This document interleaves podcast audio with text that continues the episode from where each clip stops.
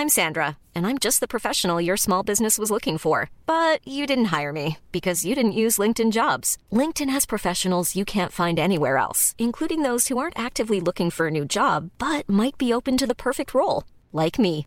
In a given month, over 70% of LinkedIn users don't visit other leading job sites. So if you're not looking on LinkedIn, you'll miss out on great candidates like Sandra. Start hiring professionals like a professional. Post your free job on linkedin.com/people today. Heraldo Radio. La HCL se comparte, se ve y ahora también se escucha. Tarde a tarde, lo que necesitas saber de forma ligera, con un tono accesible. Solórzano, el referente informativo.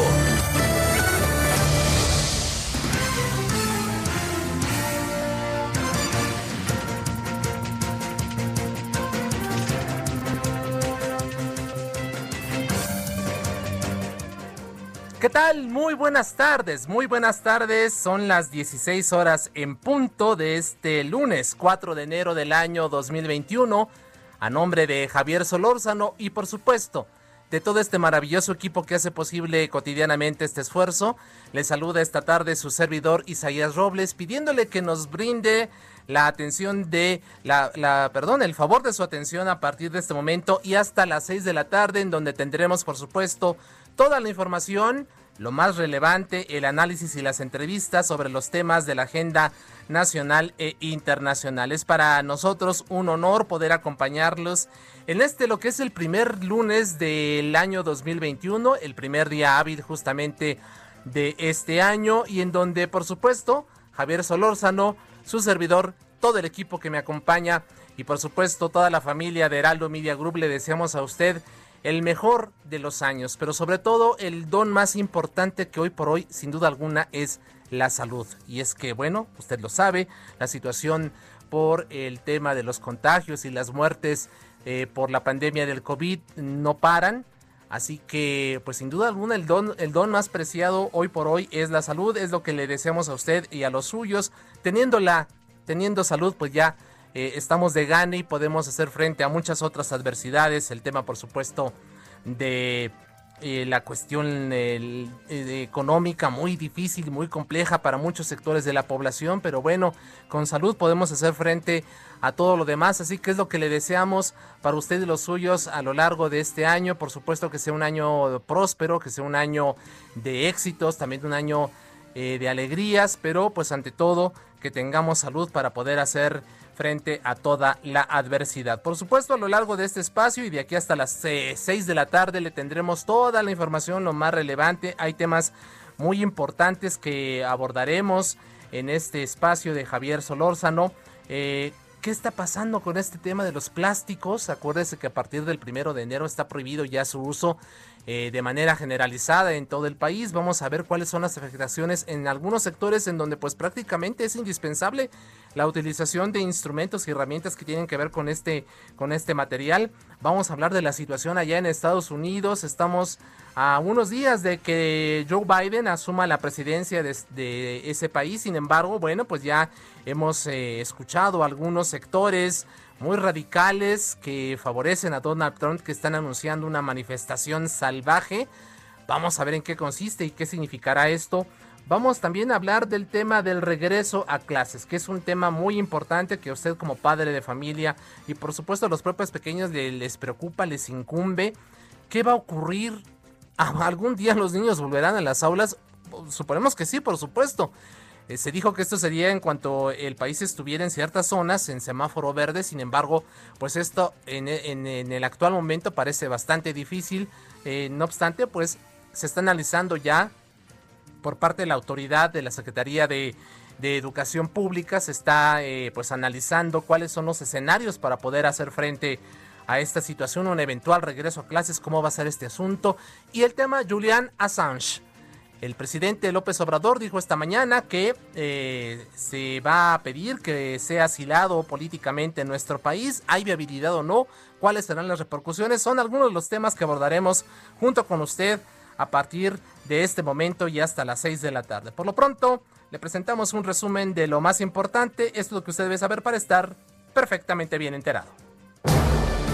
Solórzano, el referente informativo.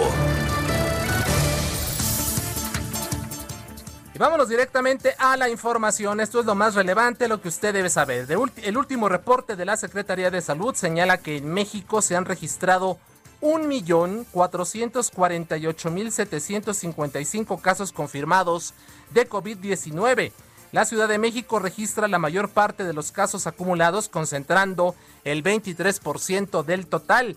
En tanto, se reportan 127.213 defunciones en nuestro país. México ya lleva casi 40.000 personas vacunadas contra COVID-19. Así se informó en la conferencia matutina. Recordemos que el proceso comenzó el 24 de noviembre. En diciembre llegaron 53.625 dosis y en total se han aplicado más de 12 millones de dosis en todo el mundo, la mayoría de ellas en China, Israel, Reino Unido y Estados Unidos. El presidente Andrés Manuel López Obrador defendió al subsecretario de Salud Hugo López Gatel luego de que se difundieran imágenes del funcionario en playas de Oaxaca sin cubrebocas ni sana distancia. El presidente señaló que debe explicar la situación, sin embargo consideró que los servidores públicos tienen derecho y que López Gatel ha estado trabajando bastante y cumpliendo con su responsabilidad. En la Ciudad de México, durante los días de Nochebuena, Navidad y Año Nuevo, el C5 capitalino recibió 593 denuncias de reuniones masivas que en estos momentos están prohibidas. Cabe recordar que la capital se encuentra en semáforo rojo hasta el próximo 10 de este mes. El Reino Unido se convirtió en el primer país del mundo en aplicar la vacuna desarrollada por la farmacéutica AstraZeneca y la Universidad de Oxford. Fue un hombre de 83, 82 años, perdón, 82 años de edad, el primero en ser vacunado este lunes, después de que los reguladores la aprobaron en diciembre pasado. El primer ministro de Reino Unido, Boris Johnson, ordenó confinamiento general en Inglaterra hasta febrero ante el repunte de casos por la nueva cepa del COVID. Un tribunal británico rechazó este lunes la extradición a Estados Unidos del fundador de Wikileaks, Julian Assange, acusado por ese país de presunto espionaje e intrusión informática al considerar que sería perjudicial para su salud mental. Por cierto, en la conferencia de Palacio Nacional, el presidente Andrés Manuel López Obrador propuso ofrecer asilo político a Assange. El presidente de Estados Unidos, Donald Trump, habría solicitado al secretario de Estado de Georgia buscar buscar votos necesarios para anular el triunfo del líder demócrata Joe Biden. Según información y un audio publicado por el diario The Washington Post, el secretario Brad Raffensperger se negó a esta solicitud por lo que el presidente Trump lo habría amenazado con llevarlo a la justicia y presentar cargos criminales en su contra. La Secretaría de Economía informó que de manera oficial y por mandato presidencial, Tatiana Cloutier tomó posesión como titular de la dependencia. Sustituye a Graciela Márquez. Tatiana Cloutier es maestra en Administración Pública por el TEC de Monterrey. Ha sido 12 años servidora pública en los niveles municipal y estatal, dos veces diputada federal y ha trabajado en el sector privado por cerca de 10 años. En noviembre, las remesas enviadas a México ascendieron a poco más de 3.381 eh, millones de dólares, un aumento de 15.6% respecto a noviembre de 2019, informó el Banco de México. Entre enero y noviembre de 2020 llegaron 36.945 millones de dólares en remesas, un incremento de 10.8% en comparación con el mismo lapso del año pasado. Luego del periodo vacacional de diciembre, la Universidad Nacional Autónoma de México reanuda las, las clases a distancia a partir de este lunes. Más de 350 mil estudiantes de educación media superior y superior retornaron a sus labores de manera remota. Autoridades universitarias continúan analizando la forma de volver a las aulas de manera presencial y segura. Solórzano, el referente informativo.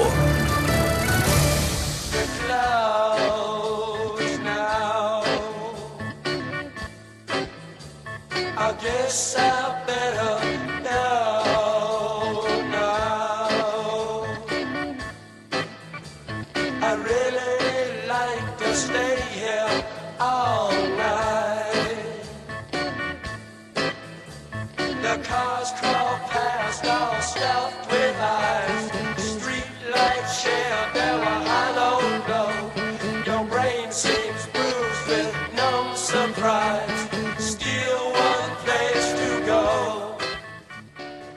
adivinó quién, eh, a quién estamos escuchando? ¿A quién nos está regalando nuestra producción esta tarde en materia musical? Pues es nada menos que The Doors. Y es que un día como hoy, pero en 1967, este grupo estadounidense lanzó su álbum debut homónimo al nombre de la banda. Estamos escuchando Soul Kitchen, es The Doors, que en un día como hoy, pero de 1967, lanzó precisamente su primer álbum con el nombre de la banda de Doors. Allí estamos escuchando parte de lo que componía justamente esta producción cinematográfica, eh, perdón, esta producción eh, discográfica Soul Kitchen. Escuchamos a The Doors.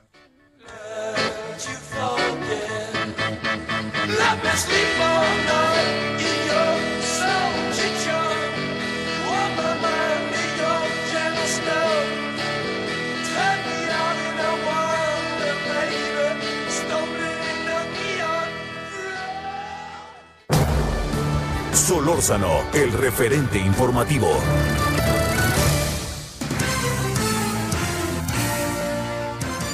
Y bueno, vamos a entrar de lleno a la información y ahora establecemos contacto con Paco Nieto, nuestro colega reportero de Heraldo Media Web, quien por cierto es megalona, megalómano de corazón. Eh, ¿Te gusta de Doors, Paco?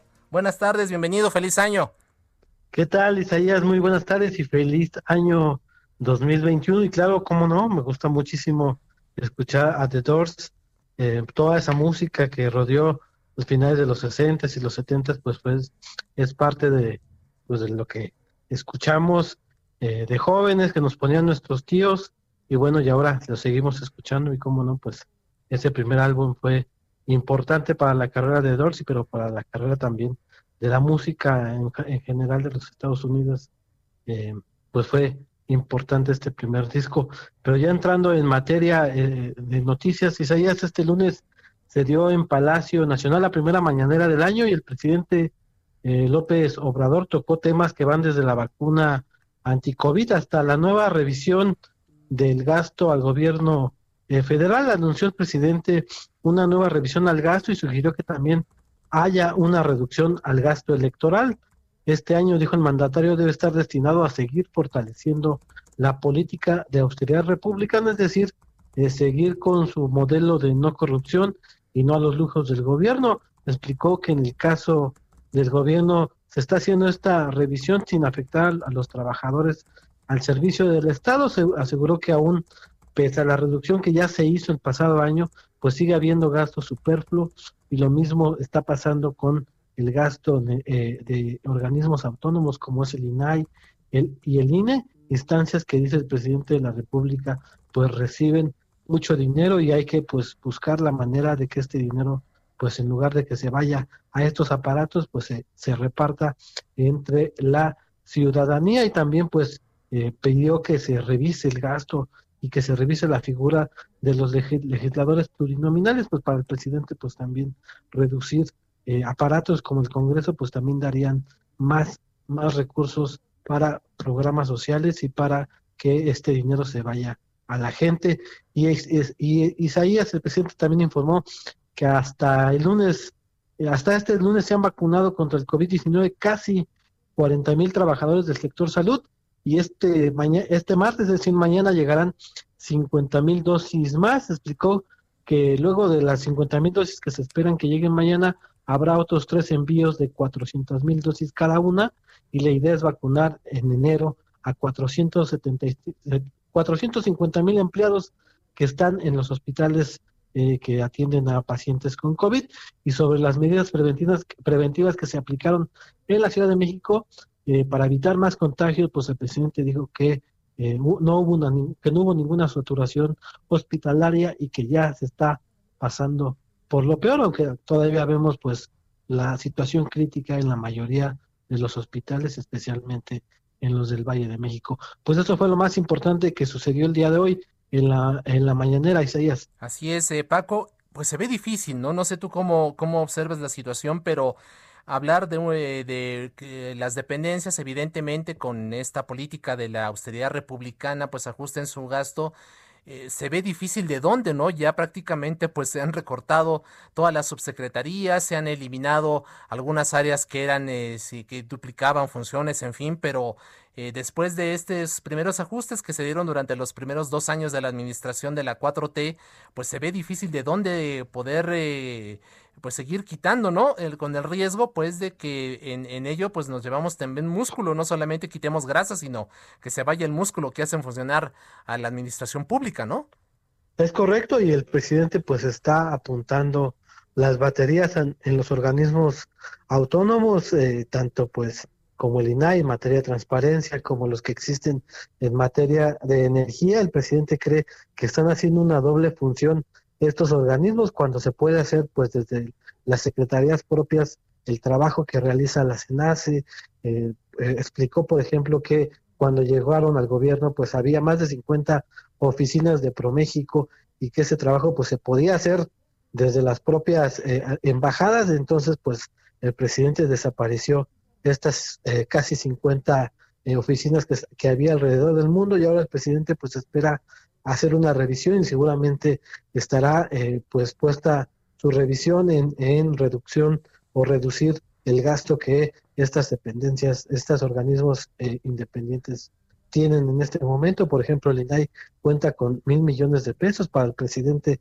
Este, este presupuesto pues es mucho para esta dependencia que pues desde un principio al presidente nunca le ha gustado el tema de cómo trabajan en el INAI. Así es, aunque, aunque lo cierto, eh, Paco, pues es que este presupuesto está ya autorizado por la Cámara de, Diputado, de Diputados, está ya incluso en ejercicio a partir de del primero de, de enero, así que de, difícil, ¿no? O sea, no, no sé, a ver, recuérdame tú si es posible que de una, de una manera legal se pueda arrebatar un recurso que ya ha sido aprobado y que está en ejecución por parte del Poder Legislativo.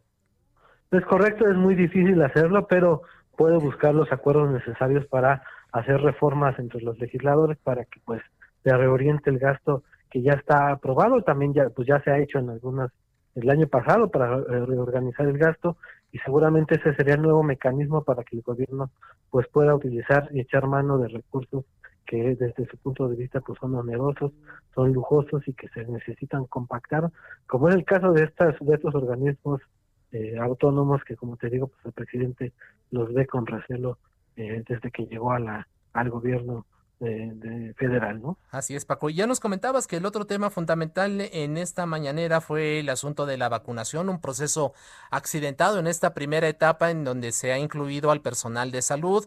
Hemos escuchado denuncias de incluso de, médicos y de profesionales de este sector que están denunciando influyentismo, que se está vacunando al personal administrativo, a los directivos, pero no al personal de, de que está en la primera línea de fuego atacando el problema. Ha habido incluso renuncias que han denunciado. Eh, ¿Estos eh, señalamientos eh, qué opinión causaron en el primer mandatario? ¿No los escucha, no los ve? ¿Qué está pasando en este sentido y con la postura del presidente López Obrador?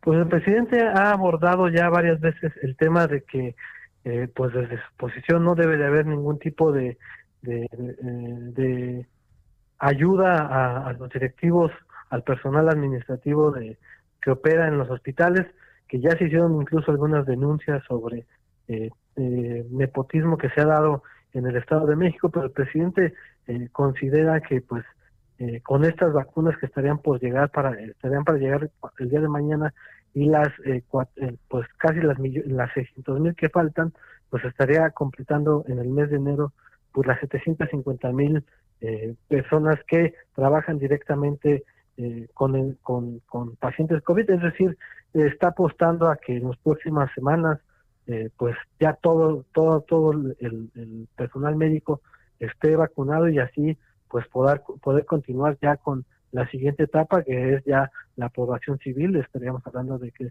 estaría vacunando a las personas de 60 años y más, y a las personas pues que tienen que padecen con algún que tienen algún padecimiento eh, crónico, pero hasta el momento pues todavía eh, pues está muy inicial esto, y pues esperemos ver cómo se desarrolla el día de mañana que llega otro cargamento de vacunas al país para que se puedan distribuir al personal médico, Isaías.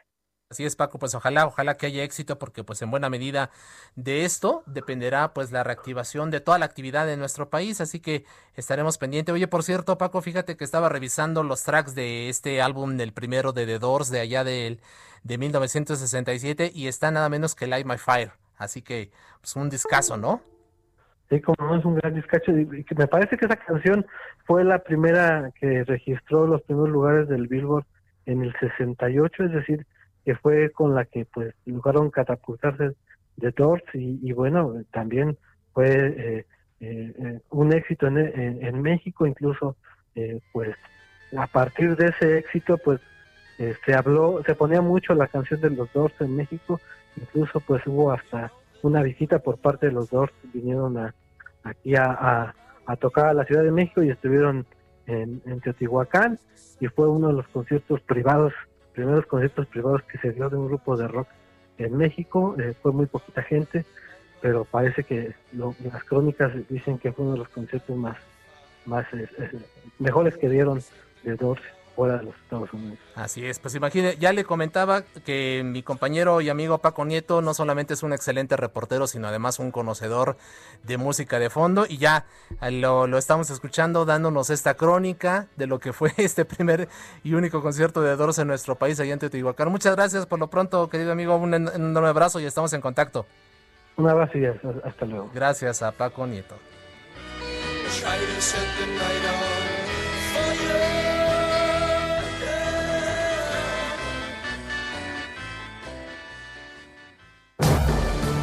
Solórzano, el referente informativo.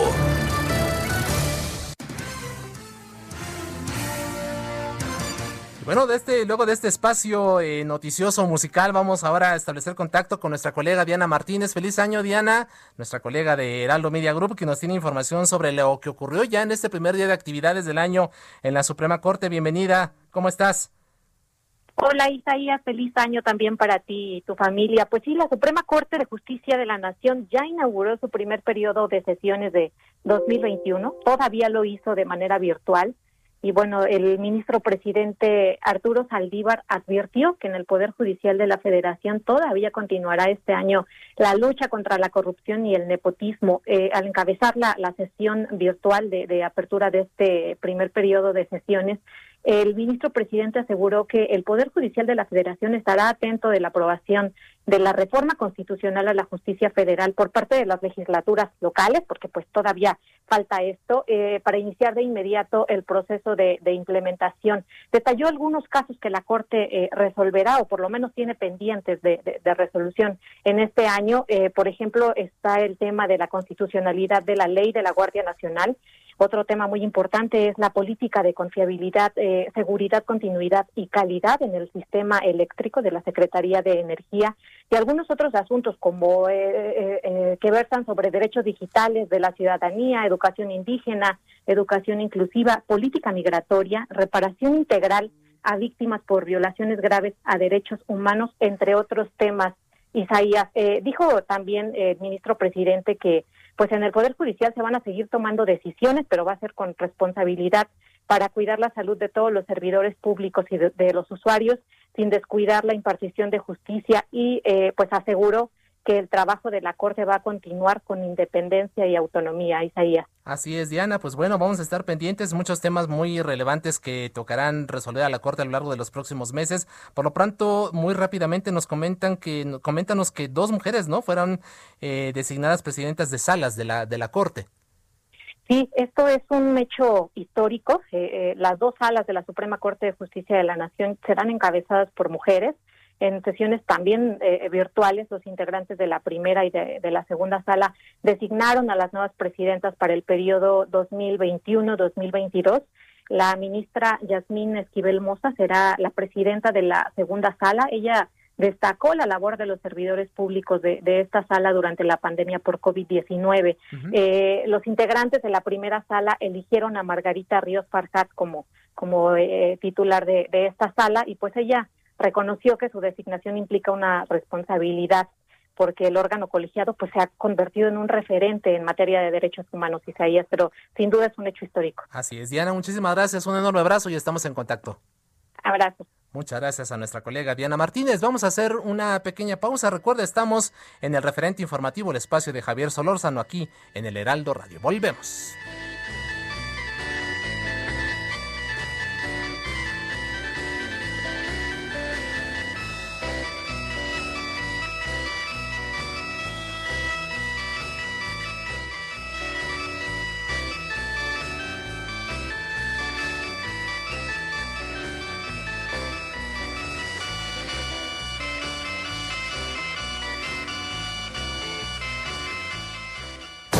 El referente informativo regresa luego de una pausa.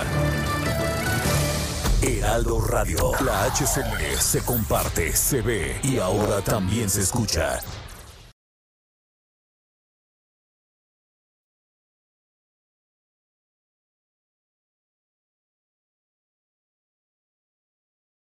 Heraldo Radio, la HCL se comparte, se ve y ahora también se escucha.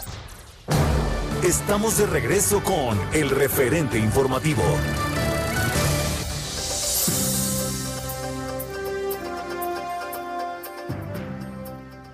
Muy buenas tardes, amigos del referente informativo. Qué placer estar con ustedes hoy. Feliz año a todos.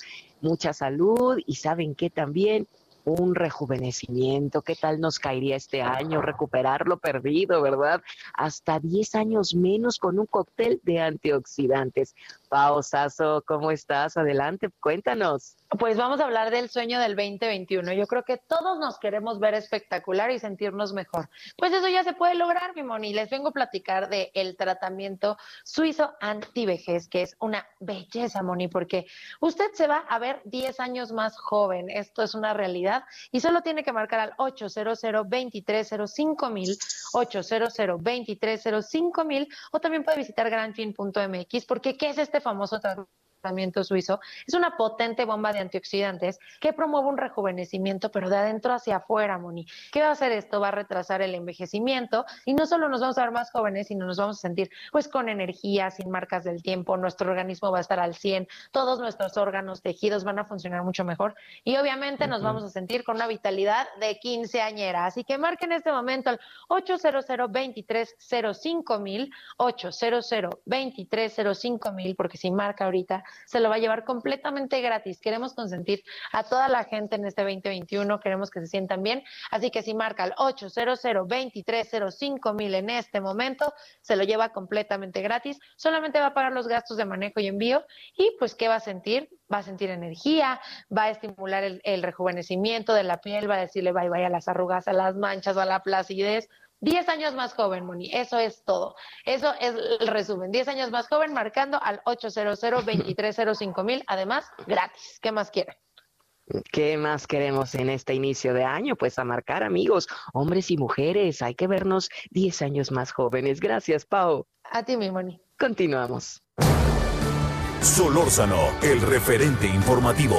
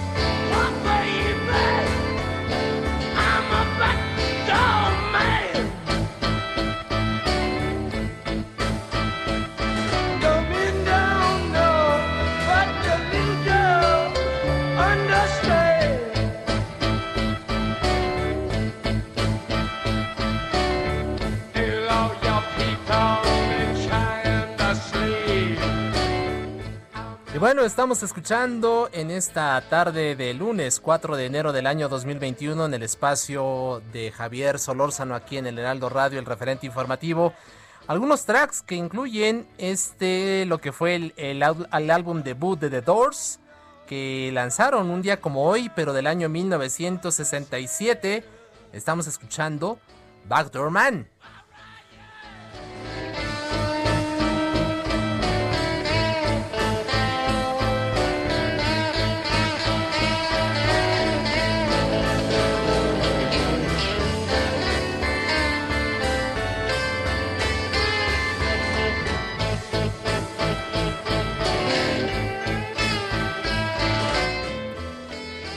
Pues ahí está parte de la música que tendremos a lo largo de, este espacio. Y vamos ahora a establecer eh, eh, contacto directo con don José Carreño. Él es el editor de la sección Orbe en el Heraldo de México. agradecemos mucho que esté con nosotros, don Pepe. Muy buenas tardes, bienvenido, feliz año. Feliz año, don Isaías. Encantado de estar con ustedes siempre. Oiga, ¿le, le gustan los Doors? Ah, son de mi juventud mi adolescencia, para ser exacto. Estábamos escuchando, comentamos que un día como hoy, pero de 1967 lanzaron eh, un disco homónimo que fue con el que incluso debutaron y bueno, pues estamos oyendo ahí que, por ejemplo, entre los tracks que incluyen ese disco está Light My Fire, esto que estamos escuchando, Backdoor Man, eh, Soul Kitchen, en fin, así que pues, eh, ah, ¿cómo, ¿cómo recuerda usted de esta música en su época? ¿Qué significó? Fue, fue mucho, ¿no? Los Doors fueron mucho con secuela y consecuencia también en alguna medida de, los Beatles, fueron secuela de toda de, de, todo ese movimiento que surge a partir de los Beatles y que pues para muchos en, México y en el mundo en términos reales significó una ruptura generacional extraordinaria, ¿no? Y los, los Doors en su momento, pues bueno, en, en, aquel momento no solo fueron revolucionarios, sino que, vamos, armaban el escándalo donde, fue, donde quiera que, fuese, porque eran totalmente anticonvencionales. ¿Sabía usted que alguna vez tocaron en México también, no? Sí, que incluso tuvieron, eh, fue uno eh, de los primeros conciertos privados, ¿no? Tenemos entendido aquí en nuestro país. pero creo, creo que tocaron en, una arena pública incluso. En Teotihuacán, tenemos entendido, ¿no? Así que fue, fue, ahora todavía no eran los Doors, ¿no? Y todavía, vamos, todavía, pero todavía los Doors. no eran la leyenda, ¿no? Que hoy conocemos. No era, no era, el, no era el grupo así uh, súper famoso, sino era un grupo que estaba luchando por, por, hacer, por darse a conocer o que estaba comenzando, comenzaba a darse a conocer. Y como le digo, fue una época revolucionaria en muchos sentidos.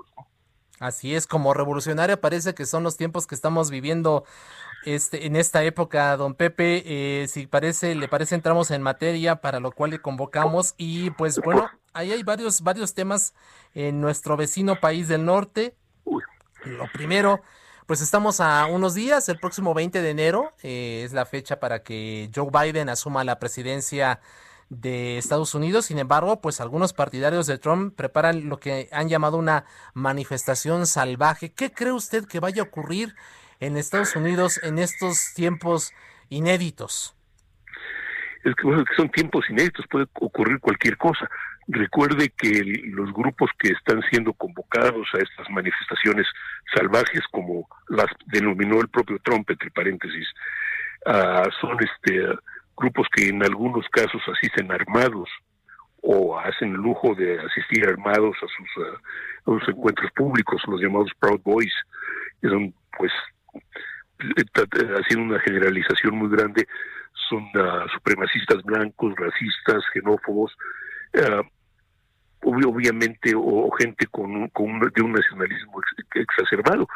Estamos hablando de, de, grupos que, pues sí, en este caso, uh, eh, teóricamente al menos estarían tratando de, de incluso de llegar, de provocar incidentes para expresar su rechazo a la elección del 3 de noviembre. El drama de todo esto, la tragedia de todo esto, es que están ah, actuando sobre premisas pues falsas, no se le puede decir de otra manera, están actuando sobre la premisa y a convocatoria de un presidente Trump que se le ha pasado, que ha pasado meses denunciando la posibilidad de una de un fraude electoral sin probar el fraude electoral se ha pasado hablando, se la, se la pasando anuncia, anunciando a gritos que hubo una, que hubo trampas, que hubo irregularidades, pero nada que sus abogados hayan presentado han ha sido aceptado siquiera por, eh, por cortes en las presididas por jueces, incluso algunos nombrados por el propio Trump. Entonces, si estamos viendo una situación, pues no solo inédita, sino que es absolutamente fuera de lugar. Ahora, el hecho es que está ocurriendo, el hecho es que estamos viendo la consecuencia o la o parte de un, capítulo más de la división de, un país brutalmente dividido, polarizado políticamente, es decir, la, las elecciones mismas nos dan indicios, fueron 83 millones de votos contra 74 o 75 millones de votos. Estamos hablando de un país donde los 500 municipios más poblados y más ricos de los Estados Unidos votaron por Biden y los 500 municipios, los 3.500 o 4.500 municipios, condados más despoblados, más rurales y más pobres votaron por Trump. Es así que estamos hablando de diferencias de todo tipo, sociales, económicas y políticas, eh, que no son obra de Trump, hay que decirlo, vienen de antes, pero que ciertamente Trump aprovechó y, y literalmente utilizó para incrementar su votación. Lo que pasa es que también incrementó el número de críticos y el número de adversarios. Ahora, incluso más allá de lo que usted comenta, de presentar pruebas que eh, de un presunto fraude, lo que se ha exhibido y lo hizo en, las horas recientes el Washington Post es esta llamada, ¿no? En donde el propio Trump eh, solicita al, secretario de Estado de Georgia buscar, dice él, los votos necesarios para anular el triunfo de Biden. Absolutamente, esto es, mire, eh, acuérdese, me, gustaría ir un poquito atrás, si, me permite. Claro. Acuérdese que el, señor Trump tiene, tenía desde hace muchos años, no desde ahora, reputación de, uh, de, de, no reparar en, en argumentos ni en argucias ni en maniobras para, para tratar de salir adelante siempre, de ganar acá como diera lugar. Él, uh, él lo utilizó como hombre de negocios, hay, quien dice que era un mal, que actuaba como un mal perdedor aun cuando ganara, así que ya eso le diría, le diría mucho. Y el, ah, y estamos viendo este, este, este caso, esto es, está tratando de presionar al secretario de Estado de Georgia para que en elecciones que ya que fueron muy combatidas, que fueron muy peleadas, que se resolvieron literalmente por unos cuantos miles de votos, pues encuentre votos necesarios para darle la vuelta a la, a la, a la votación dos meses después, un mes y medio, dos, meses, dos meses después, literalmente, de que ocurrieron las votaciones. Y le dicen, no hay nada malo, no es, eh, no es necesariamente este, ah, eh, tienes que hacerlo y tienes que hacerlo porque si no, no lo dijo de esa forma, pero más o menos, porque si no lo haces te va a ir mal. Claro. Ahora, el, eh, es, en otro país sería un intento de golpe de Estado, francamente, en otro país sería así considerado como una especie de golpe de Estado, un intento de golpe de Estado legislativo, porque es lo que en alguna forma lo que se trata, pero en Estados Unidos es simplemente una maniobra política. Ahora, ¿cuánto tiempo van a aguantar, tolerar los estadounidenses? Eso no lo sé. Eh, obviamente hay millones de estadounidenses que apoyan a Trump a ciegas, que creen efectivamente que hubo una un fraude electoral en contra de Trump que creen que, uh, que, el, que, el, que, el, que, el, país que el, país completo incluyendo muchos republicanos pues le dieron le, están dando la espalda a, Trump y que pues eh, teóricamente no están no van a hacer nada más no quieren ir más allá pero yo francamente me preocupa la posibilidad de violencia en lo personal. Exacto. es, lo, que le quería preguntar, porque de una u otra manera ya se ha dado información, don Pepe, de que en Washington se, se estarían activando por lo menos unos 340 soldados de la Guardia Nacional para proteger eh, la capital de Estados Unidos ante una manifestación de este de esta magnitud, pero también los organizadores están hablando de reunir a por lo menos unas 15 mil personas que se congregarían allá en el centro de la ciudad cuando el Congreso se reúna para certificar los votos del colegio electoral. ¿Qué, qué prevé usted? ¿Un encontronazo? ¿Cómo se imagina usted esa fecha?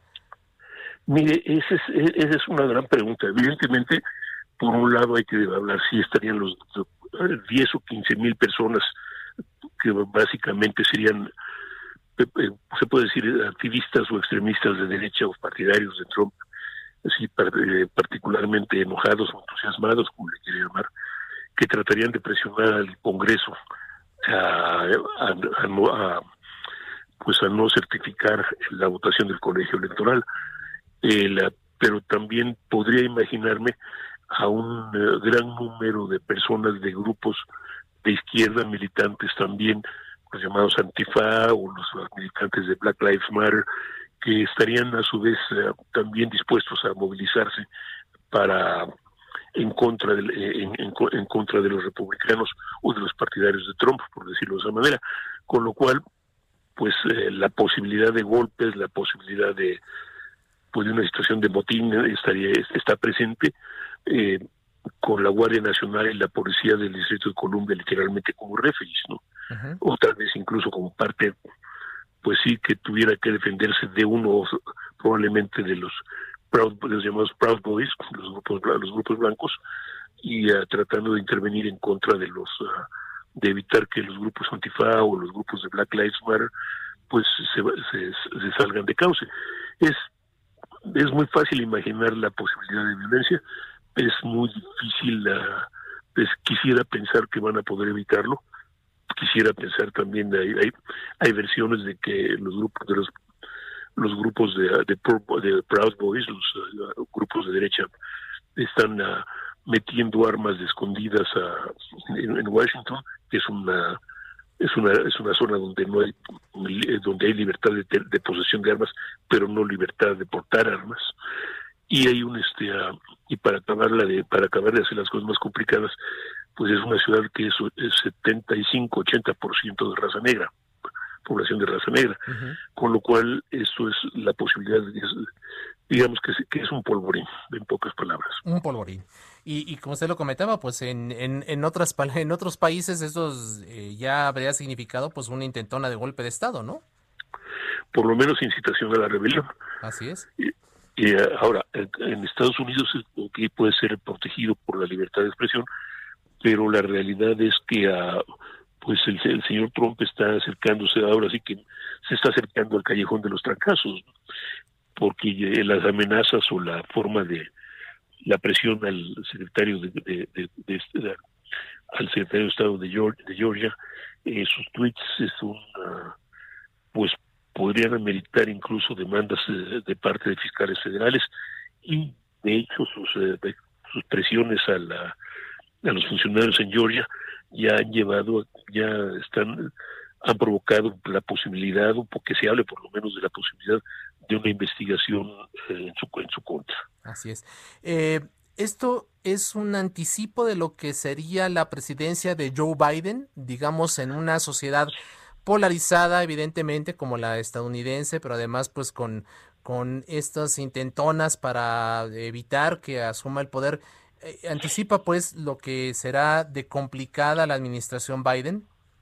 Sí, con toda sinceridad, sí. Es decir, que tal vez no en la forma de resistencia, valga la expresión de resistencia militante, de, resistencia uh, violenta, valga la expresión, aunque posiblemente sin manifestaciones, pero sí una resistencia muy, muy cerrada a, a, las medidas del, del, presidente Biden.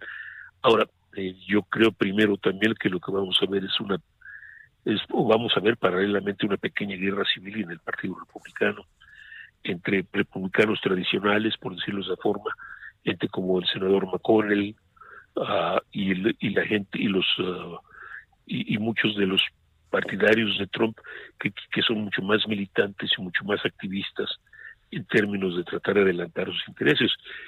El Partido Republicano eh, de, de, McConnell es menos confrontacional de, abiertamente, pero es más de maniobra política y el, grupo de Trump, valga la expresión, es, eh, es un poco más, uh, más frontal más eh, un, rechazo más más abierto mientras que los otros son maniobras son, se van a oponer con maniobras políticas que es lo que se supone es una oposición política. Claro. Eh, eh, ve usted un escenario de ingobernabilidad que incluso las cosas se puedan salir totalmente de control allá mire no tanto como eso aunque se ha llegado a hablar otra vez hay otra vez hay ¿cómo se llama este? Hay quien habla de secesión, hay quien habla de división, de fracturación del país, pero lo que pero los Estados Unidos dice un y perdón por la, la, formulación dice un amigo mío un politólogo amigo mío que dice que, que, hace años que los Estados Unidos son un país ingobernable. En términos reales los intereses creados la, la, división ideológica literalmente han trabado a, los mecanismos de gobierno y han obligado por ejemplo a que los presidentes de sobre todo de Clinton a la fecha recurran ya no a la negociación con el Congreso, ya no a la negociación con, el partido de oposición, sino al decreto público, al decreto presidencial como forma de gobierno. Y de hecho es lo que hemos estado viendo en los últimos años. Obama tuvo que hacer un decreto público para crear el, el, programa de los soñadores, por ejemplo, tuvo que hacer un decreto presidencial para eh, para crear la, la para una reforma del sistema de salud. Y probablemente, es decir, eh, Trump en su momento usó un decreto presidencial para darle la vuelta al Congreso e imponer la construcción de una pared en la, frontera con México. Y seguramente veremos a Biden obligado también a usar el decreto presidencial para tomar algunas medidas de gobierno por su parte. Claro, claro. Ahora, eh, lo cierto es que, pues por la importancia, nos estamos centrando los medios, yo creo que a nivel este, local y pero también a nivel internacional en, el tema de la presidencia, pero ¿qué pasa con el Congreso? ¿Cómo quedó finalmente conformado? ¿Cómo va a estar el Senado? Eh, ya finalmente hoy también se, se reelige a Nancy Pelosi como la lideresa de la Cámara de Representantes, pero platíquenos un poco para que nuestro público entienda también cómo va a ser la correlación de fuerzas allá entre la presidencia demócrata de Biden y cómo va a estar el, poder legislativo estadounidense.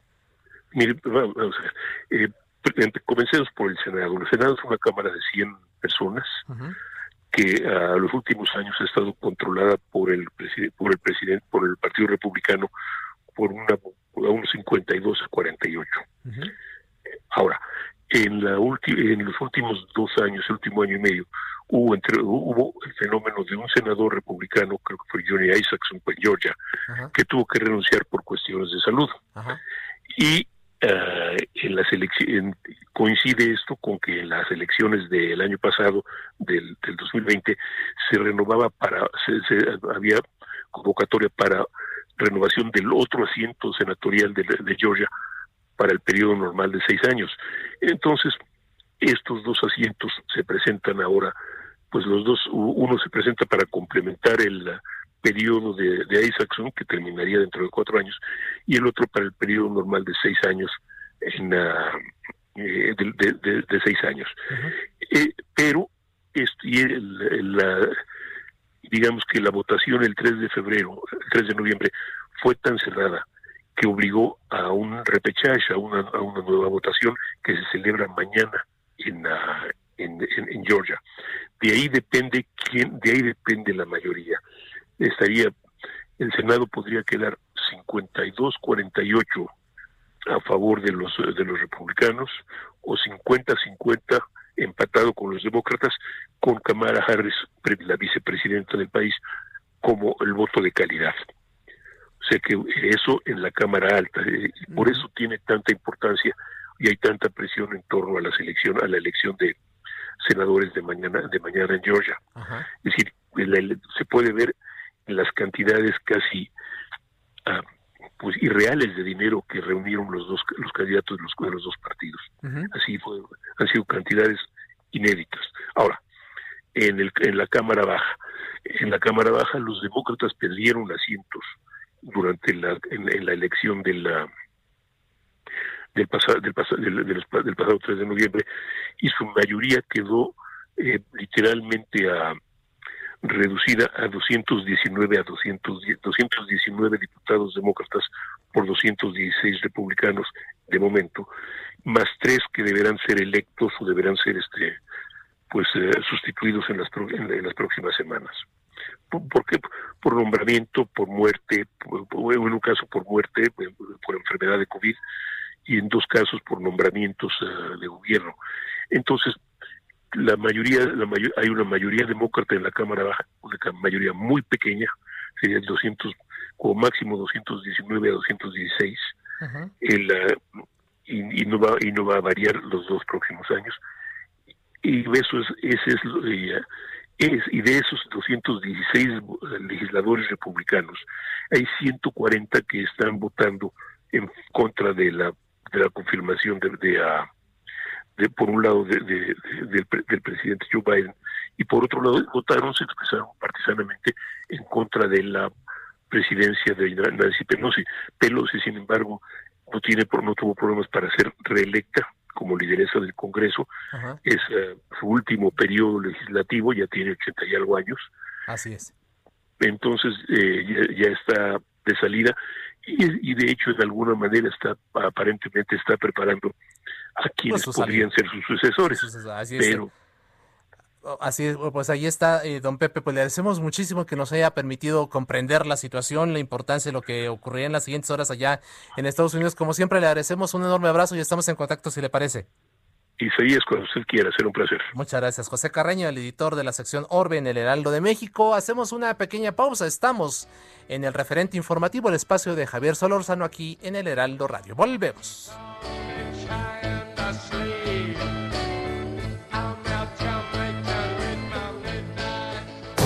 El referente informativo regresa luego de una pausa. Heraldo Radio, la HCL se comparte, se ve y ahora también se escucha.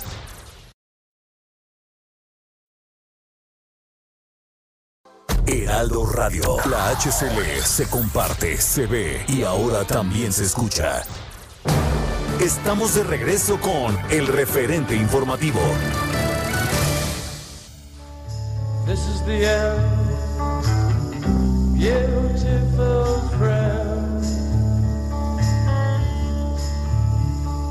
This is the end, my only friend,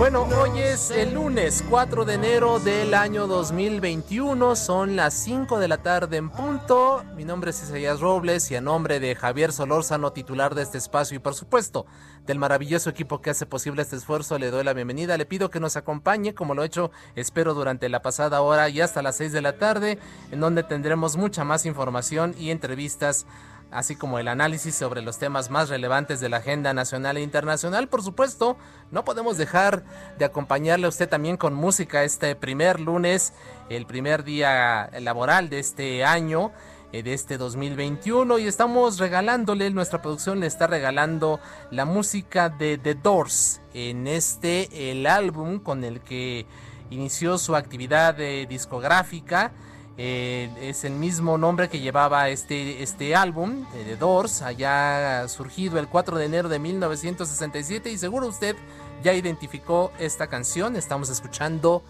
The End.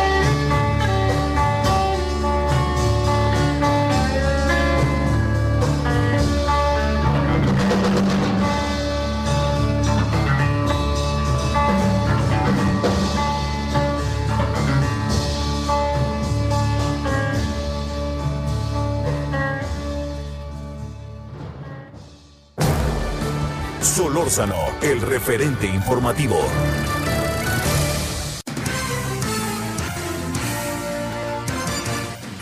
Bueno, quiero comentarle antes de entrar a la siguiente entrevista con Leonardo García Camarena, presidente de la Unión Nacional de Padres de Familia, esta información que está surgiendo hace unos cuantos minutos allá desde Nueva Zelanda. Y es que fíjese que el ministro de Salud de ese país, David Clark, se ha llamado a sí mismo un idiota tras haber quebrado tras haber roto la cuarentena de su país por COVID-19 al irse con su familia a una playa. Clark admitió que su viaje de 20 kilómetros fue una clara violación de los principios del confinamiento. El político incluso le presentó su dimisión a la primera ministra Jacinda Ardern pero por ahora permanecerá en el cargo debido a la crisis sanitaria. Sin embargo, fue degradado de puesto en el gabinete y perdió su papel como ministro asociado de Finanzas. Así que pues allá el, ministro de Salud de Nueva Zelanda, David Clark, se llamó a sí mismo idiota por haber roto la cuarentena al haberse ido a la playa. ¿Le suena? ¿Le suena? Híjole, ¿le suena una historia similar aquí en México? Como dirían allí en los memes, dejo esto por aquí y me retiro lentamente. Y bueno, pues ya, como le anunciábamos, se encuentra en la línea telefónica Leonardo García Camarena, presidente de la Unión Nacional de Padres de Familia. Leonardo, ¿qué tal? Bienvenido, feliz año, muy buenas tardes, gracias por estar con el público del referente informativo. Eh, hola Isaías, muy buenas tardes, feliz año. Efectivamente, ese meme que dejas ahí sigilosamente nos deja mucho que pensar porque no somos un país muy dado a predicar con el ejemplo y menos en las altas esferas de la política mexicana. Isaías, buenas tardes. Híjole, por desgracia. Oye, pues ya que, estamos en la materia, ¿qué, te qué, qué, opinión te merece a ti como presidente de, la Unión Nacional de Padres de Familia? Pues estas eh, imágenes que pues mostraron al subsecretario López Gatel allá en una playa de Huatulco en, en plena eh, pues este semáforo rojo epidemiológico y pues una con una situación muy difícil en términos de contagios y de muertes por COVID. ¿Qué, qué te parece a ti esta situación? Pues, pues que es congruente con la política de Palacio Nacional, del cubrebocas, de decir una cosa y de hacer otra. Yo, recuerdo en una ocasión eh, estaba dando clases yo en una primaria y era el momento de entregar premios a un concurso sobre la comida chatarra en la semana de nutrición y fueron doctores del IMSS a entregar los premios uno de ellos con un cigarro, otro de ellos con una Coca-Cola y otro de ellos con unas papitas. Bueno, es, el mismo ejemplo, Isaías, de nuestro subsecretario López Gatel, eh, obviamente ya con la protección de vida, recién vacunado, pues irse a vacacionar y a disfrutar en una evidencia clara de que educar con el ejemplo no, no, no es parte de la cultura nacional al, al, menos, no solamente de este gobierno, por eso puse el ejemplo de estos doctores del IMSS de hace ya algunos ayeres, y cuánta, cuánta falta nos hace Isaías predicar con el ejemplo. Así es, y de hecho, bueno, ya entrando en materia, pues hay que recordar que Esteban Moctezuma, todavía hoy secretario de Educación Pública, pues eh, él mismo en alguna comparecencia ante el Congreso, pues cuando le preguntaban los legisladores, oye, ¿y usted por qué se utiliza cubreboca? y él decía, pues es que pues yo debo predicar con el ejemplo, lo que tú nos estás comentando, eh, Leonardo, de que pues la autoridad y, sobre todo en materia educativa hacia los menores de edad, pues tienen que ver que quien está eh, solicitando esto justamente, que acatemos estas medidas para evitar los contagios, pues sean los primeros en aplicarlas, ¿no?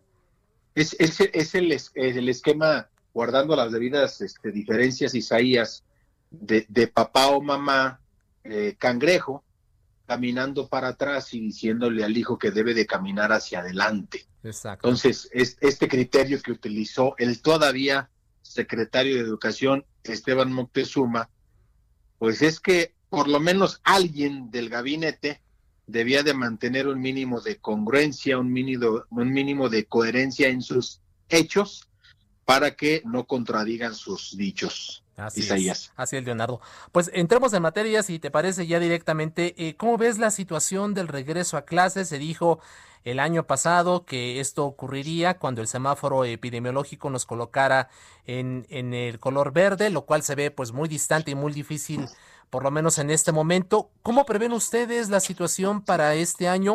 De plano, el resto del ciclo escolar 2020-2021 será distancia. ¿Cómo ven ustedes ahí esta situación?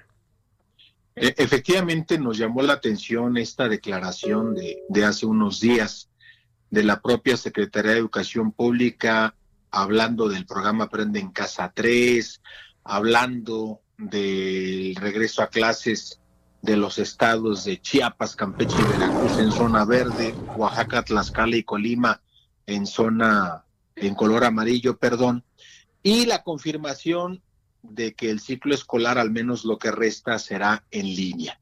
Nos preocupa, nos preocupa mucho, este, Isaías, porque eh, como, como padres de familia, pues eh, tenemos ahí la, una sensación de, si no de desperdicio de tiempo, sí de riesgo de que el derecho principal del alumno, que es el de, es el de aprender, no lo esté garantizando el Estado mexicano. Hay, hay un amplio sector de padres de familia que están contentos con la decisión por el, la premisa del cuidado de la salud de nuestros hijos, pero hay otro sector que dice, bueno, es que no nos están dando ninguna alternativa adicional y por lo tanto, pues eh, estamos llegando ya a un nivel, si no de desesperación, por lo menos sí de desaliento ante la posibilidad de un año perdido. Por ahí eh, vi que apareció una encuesta,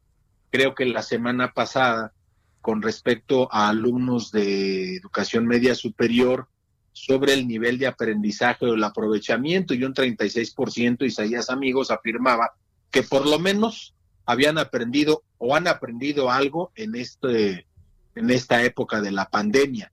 Híjole, nomás que hay un 64% que dice, pues para mí ha sido un año un año muerto. Es es en esta disyuntiva, es en esta en este punto de eh, me sigo quedando con los niños en la casa a pesar de las circunstancias o vamos creando ya alternativas, aunque sean grupos pequeños, de cinco en cinco, de diez en diez, una o dos clases presenciales a la semana, para que eh, este nivel de aprendizaje pueda maximizarse a pesar de las condiciones, Isaías. ¿Ustedes cómo ven? ¿Tú cómo ves, Leonardo? Eh, digo, tú, tú eres un profesor además y además pues tienes esta responsabilidad de, de presidir esta organización. Eh, eh ¿Cuál, ¿Cuál sería el, mecanismo viable? Porque efectivamente, pues lo que muchos expertos como tú también han comentado es que el, el, hecho de colocar a los niños frente a una pantalla, pues no implica necesariamente eh, que haya aprendizaje, ¿no? Es decir, no hay retroalimentación. Si el niño se queda con dudas, pues se quedó con ellas y en realidad esto se transforma en no aprendizaje. ¿Tú cómo eh, eh, propondrías que pudiéramos transitar a un modelo híbrido o, qué sería la solución para evitar justamente lo que nos comentas, un año perdido en materia escolar? Aquí lo que nosotros habíamos planteado inicialmente, Isaías, desde el mes de septiembre, era que a los padres de familia nos hicieran parte de las alternativas de solución y no solamente nos dijeran así va a ser y punto. Porque cuando te dan un modelo donde el único esquema es así va a ser y punto, todo lo que opine se resbala, se va al cesto de la basura. O, otra investigación decía que por culpa de la pandemia está amenazado el desarrollo infantil, sobre todo con probables problemas en el lenguaje y en la atención, porque estas dos cosas no se dan frente a la pantalla, se necesita el trabajo en equipo, se necesita eh, el trabajo de la convivencia, etcétera. Nosotros lo que hemos dicho es ya se pasó eh, la etapa de ensayo. Hemos aprendido mucho con respecto a lo que ha pasado en el tema de la pandemia. Justo es entonces que el esfuerzo que ahora eh, hagamos sea con todo lo que se ha venido aprendiendo desde el 20 de abril hasta el último de diciembre antes de, de estas vacaciones de Navidad y de Año Nuevo, para hacer un replanteamiento con respecto al modelo. Nosotros creemos que sí es viable un modelo híbrido, un modelo de grupos pequeños, de 5 en 5, de 10 en 10, una sola clase presencial, pero eso le genera, al menos en la escuela privada, en la escuela pública, no tanto en la privada, una complicación muy seria en el tema del maestro. En algunos casos, pues no quieren hacer acto de presencia, se les parece una pérdida de tiempo, y en otros, efectivamente, hay una preocupación muy, muy seria. ¿Qué, ¿Qué estamos viendo al cierre de diciembre? Hay un documento del Banco Interamericano de Desarrollo donde juntaron a muchos expertos de diferentes países para hacer un planteamiento a los países de América Latina con respecto a una serie de estrategias para decir, aun cuando sea de manera semipresencial, eh, o, de manera híbrida o en grupitos pequeños, estas son las condiciones mínimas que les pedimos para un eh, extraordinario, exitoso, benéfico regreso a clases, Isaías. El primero es el distanciamiento físico en las escuelas, porque tenemos eh, grupos de más de 35, 45 alumnos, Claro.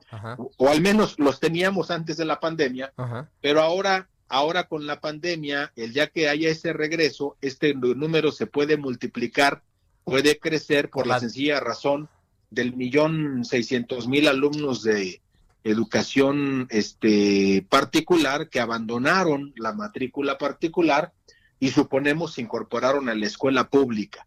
Dos, la disponibilidad de espacios alternativos para que si se dan estas clases en grupitos de cinco o de diez, eh, no solamente se use el salón, también se pueda usar el patio, la cancha, el salón de multiusos, algún auditorio, etcétera, y entonces haya un mayor aprovechamiento. Tres, las prácticas de higiene y medidas de bioseguridad. Hay este datos donde tenemos lamentablemente eh, escuelas que no saben que pudiera haber un monitoreo de la salud de los maestros y de los estudiantes, o un protocolo para atender manifestaciones o síntomas, o una mesa, un modelo de decisiones, Isaías, amigos, para eh, cerrar o abrir una escuela. Es decir, protocolos mínimos de higiene para las escuelas. Cuatro, los grupos de riesgo, sobre todo en maestros. Hay que recordar que tenemos una plantilla magisterial con un amplio sector que rebasa los 50 años de edad, con eh, un amplio sector que tiene en la proporción que le corresponda a nivel nacional por las afectaciones de hipertensión, las afectaciones de enfermedades preexistentes que los meten en ese grupo de riesgo. Y finalmente, los recursos tecnológicos en los hogares, las competencias de los docentes y los recursos tecnológicos en las escuelas. Si nosotros aplicáramos estos requisitos del Banco Interamericano de Desarrollo, pues prácticamente, salvo algunas escuelas particulares o una gran mayoría de escuelas particulares y una que otra pública, no podríamos regresar a clases eh, presenciales bajo ninguna circunstancia.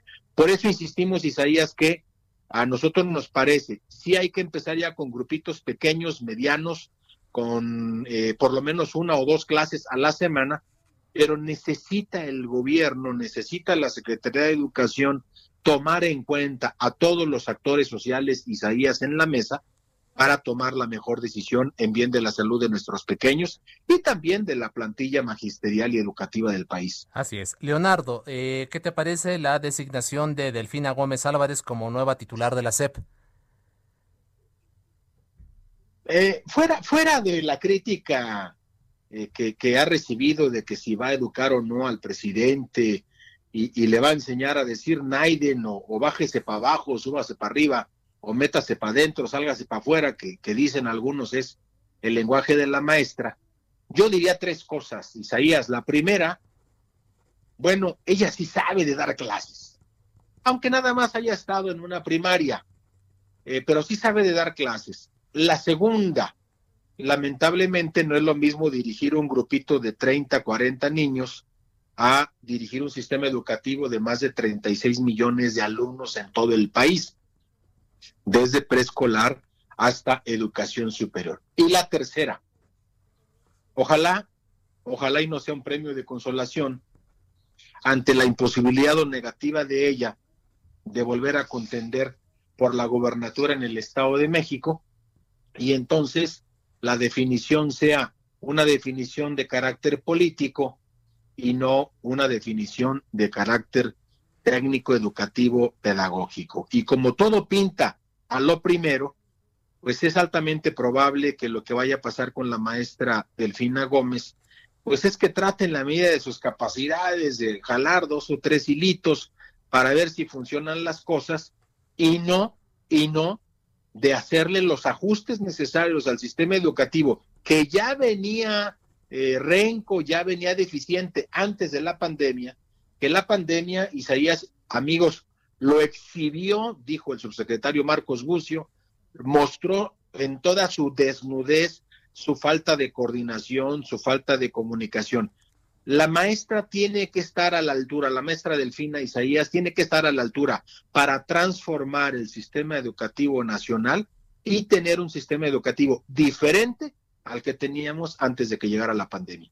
un reto, sin duda alguna, muy complejo, Leonardo, eh, lo que le estás planteando tú como alternativa a la profesora eh, Delfina Gómez. Vamos a esperar que ya eh, reciba Esteban Moctezuma el beneplácito del gobierno norteamericano para irse como embajadora a Washington y pues que esto permita ya el relevo definitivo en la SEP. Y pues por lo pronto agradecemos como siempre el, la confianza para con este espacio, para con este medio. Estaremos en contacto, Leonardo, para ver qué ocurre con el sistema educativo nacional, el regreso a clases y los retos que tenemos enfrente que no son nada, nada sencillos. Muchas gracias por lo pronto, un enorme abrazo y estamos en contacto. Igualmente, Isaías, feliz año y seguimos con el micrófono abierto. Por supuesto, muchas gracias. Leonardo García Camarena, presidente de la Unión Nacional de Padres de Familia. Solórzano, el referente informativo.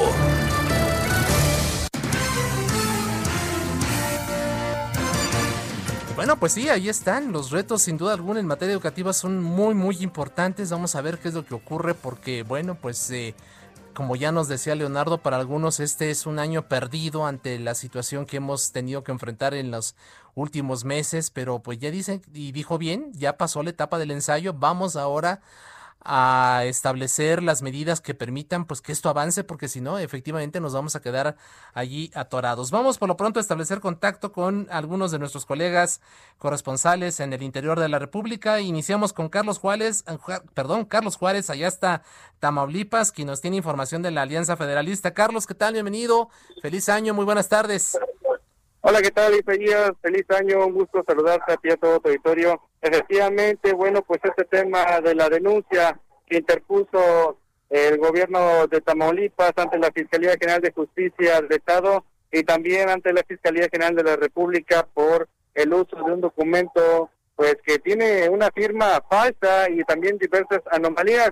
Incluso ya durante la tarde del domingo la Alianza Federalista pues también se unió a la exigencia para identificar y fincar responsabilidades sobre el apagón masivo que afectó a varios estados de la República, 20 en total, y a más de 10 millones de personas que dejó sin servicios, incluyendo pues aquí a la ciudad de Tampico. Es por ello que, bueno, pues eh, están las denuncias entre la Fiscalía General de Justicia y la Fiscalía General de la República, y bueno, están exigiendo esta, en esta alianza federalista integrada por 10 entidades, entre ellas Tamaulipas, que se eh, hagan las investigaciones y bueno, se sancionan a las personas eh, responsables de haber falsificado entre las firmas, logotipos y también hechos sobre este megapagón y que fue derivado según el informe de la CFE por un incendio en un pastizal en el municipio de Padilla, Tamaulipas, ya hace una semana, Isaías. Así es, eh, Carlos, eh, la, la denuncia es solamente así, ya se presentó formalmente. ¿Qué pasa jurídicamente con esta situación? Es una es un son denuncias de hechos, las cuales fueron eh, presentadas justamente el día viernes. Ahí eh, Pedro Granado Ramírez había adelantado que iba a hacer eh, esta denuncia de hechos. Ahora, pues obviamente falta esperar lo que van a tomar en cuenta las autoridades, tanto de lo que es la Fiscalía General de Justicia del Estado como la PGR. Hasta el momento no se ha emitido alguna otra postura, incluso tampoco hay una información por parte de la Comisión Federal de Electricidad, tras darse a conocer que ya están interpuestas las denuncias de hecho. Pues ahí está, ahí está Carlos. Vamos a ver qué ocurre justamente como tú bien lo comentas, tanto en las autoridades, tanto a nivel local como federal, y sobre todo una posición que eh, de parte de la Comisión Federal de Electricidad que no ha sido clara hasta el momento. Hubo diversas contradicciones en, en, un primer término sobre los orígenes que provocaron esta, este megapagón en, buena, en varias zonas del país durante la semana pasada, pero lo cierto es que después de la explicación última en donde se hablaba del incendio en este pastizal, y de la, la presunta falsificación de la firma de, de, las autoridades locales, pues hasta el momento la CFM eh, ha hecho solamente mutis, ¿no? Así es, y bueno, también lo que hay que ya llama mucho la atención es que eh, los logotipos incluso no son los que utiliza la Coordinación de Protección Civil, tampoco hay sellos de recibido por parte de la dependencia, se comentan hechos que no ocurrieran, incluso no hay un reporte ante el 911 como lo mencionaban en esta prensa del martes pasado, y bueno, es una situación que realmente se ha salido de control y que ya derivó en denuncias penales. Así es. Carlos, muchas gracias, un enorme abrazo, buenas tardes estaremos al pendiente de estos detalles y claro, sí, un abrazo allá a todo el auditorio. Muchas gracias. De Tamaulipas nos vamos a Veracruz, Juan David Castillo. Pues resulta que ahí, pese a la situación del semáforo rojo, continúan los bailes masivos. ¿Qué nos platicas, eh, Juan David? Buenas tardes. Hola, ¿qué tal? Muy buenas tardes. Saludo con mucho gusto también a todo el auditorio. Fíjate que en al menos cinco municipios se llevaron a cabo este tipo de bailes masivos en la ciudad de veracruzana. Los festejos por la llegada del año 2021 fueron polémicos en Alvarado, Catemaco, Taliscoyan, Quito y Teocel, municipios y que luego de que esto pasara, circularon videos en redes sociales con la participación de cientos de personas sin aplicar medidas sanitarias. Más de mil personas se concentraron en el campo de béisbol municipal de Catemaco para disfrutar de una fiesta, con la anuencia todavía del alcalde Julio Ortega Serrano, pese a los constantes recomendaciones que ha emitido la Secretaría de Salud de Veracruz para evitar esas concentraciones masivas.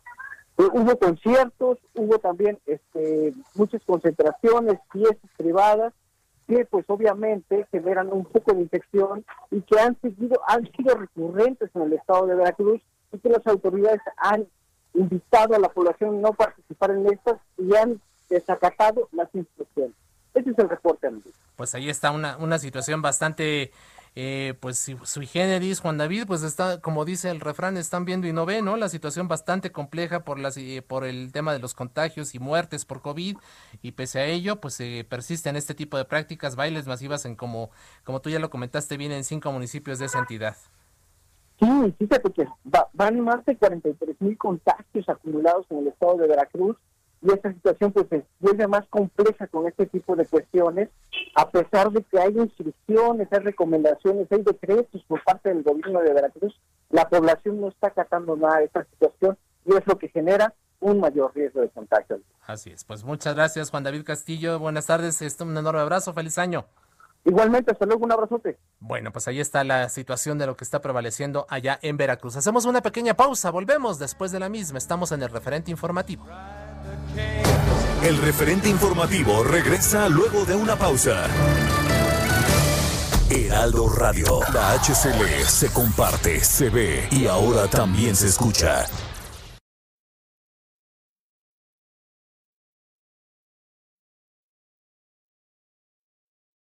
Heraldo Radio, la HCL se comparte, se ve y ahora también se escucha. Estamos de regreso con el referente informativo.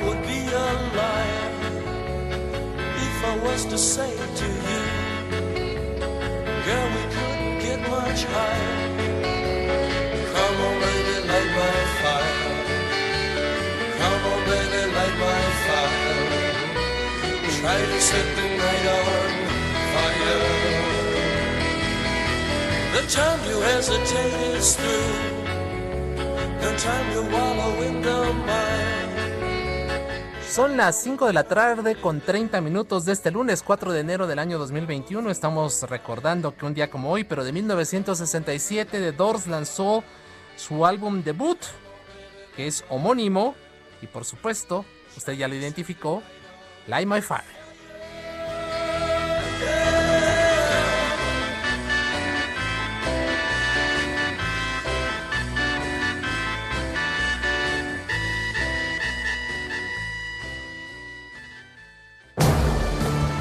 Solórzano, el referente informativo.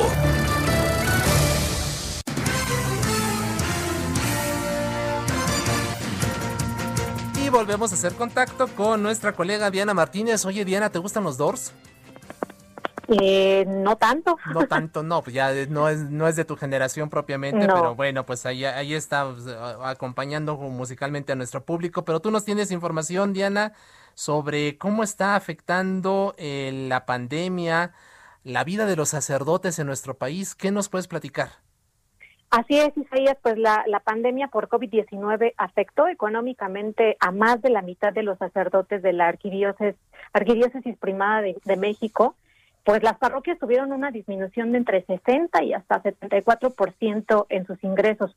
Luis Monroy, viceeconómico de esta arquidiócesis, señaló que algunas iglesias pudieron subsistir con ahorros, pero no todas contaban con ese recurso. Eh, según estadísticas de la arquidiócesis, hay 900 sacerdotes eh, y según Monroy, pues más de la mitad no reciben este apoyo o se les ha disminuido debido a las afectaciones por la contingencia sanitaria. O sea, estamos hablando de que aproximadamente 450 o por lo menos 450 sacerdotes están viendo afectado eh, este sueldo aunque Monroy dice que no reciben un sueldo, o no se le puede llamar así porque solo es una manutención que depende, depende un poco de los recursos que tiene cada parroquia. Ya en, diciembre, el 19 de diciembre, recordarás que el cardenal eh, Carlos Aguirretes había alertado justamente sobre esta pandemia y de cómo había golpeado económicamente a las iglesias y pidió incluso a los fieles apoyar a los sacerdotes con, con diezmo. En ese momento nos dimos a la tarea de entrevistar a varios sacerdotes eh, para saber pues cómo le estaban pasando durante la pandemia.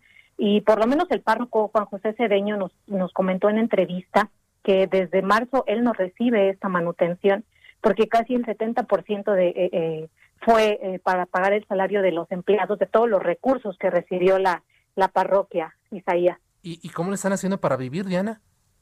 Pues dependen de donativos y justamente del diezmo. Incluso eh, la arquidiócesis habilitó una, una página que se llama mi ofrenda.mx. Ahí se puede eh, dar, dar diezmo para que las, las parroquias puedan subsistir.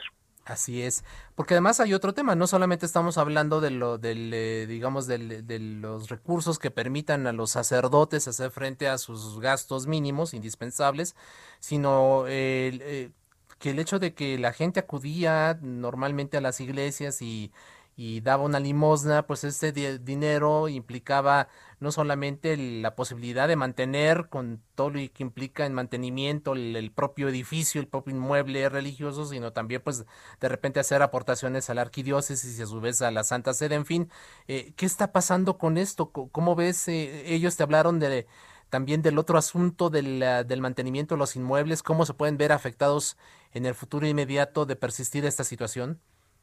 Pues sí, incluso el viceeconomo nos comenta que pues ya no podrían soportar un segundo golpe de eh, seguir en semáforo rojo, por lo menos aquí en la en la Ciudad de México. Eh, incluso los sacerdotes que entrevistamos nos comentaron que pues prácticamente el sacerdote se volvió todólogo. Es decir, ya el sacerdote no solamente es el que oficia las misas, sino también ya está eh, es el que abre eh, eh, la parroquia, es el que está en la oficina viendo el tema de las misas, es el que limpia las oficinas, el que limpia las parroquias, entonces ya está haciendo la de todo porque incluso él, por lo menos el párroco Juan José Cereño comentaba que él calcula que aproximadamente el 80% de las parroquias tuvo que despedir empleados, justamente por, por la falta de, de, estos, de estos recursos, entonces pues sí se está viendo afectado una situación bastante compleja también la que está viviendo la Iglesia Católica por esta situación de la pandemia. Diana, como siempre, muchísimas gracias, un enorme abrazo. Buena tarde. Buena tarde.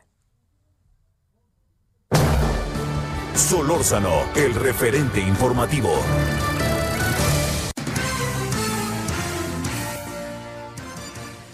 Y quien estoy seguro sí conoce no solamente a The sino que lo sigue y, seguro será su, uno de sus grupos preferidos, es al querido Leopoldo Maldonado. Él es director regional de Artículo 19 para México y Centroamérica. Y es que Leopoldo, antes de entrar propiamente en materia, pues estamos recordando que un día como hoy, de 1967, pues The Doors lanzaban su álbum debut que tenía temas como este que vamos a escuchar.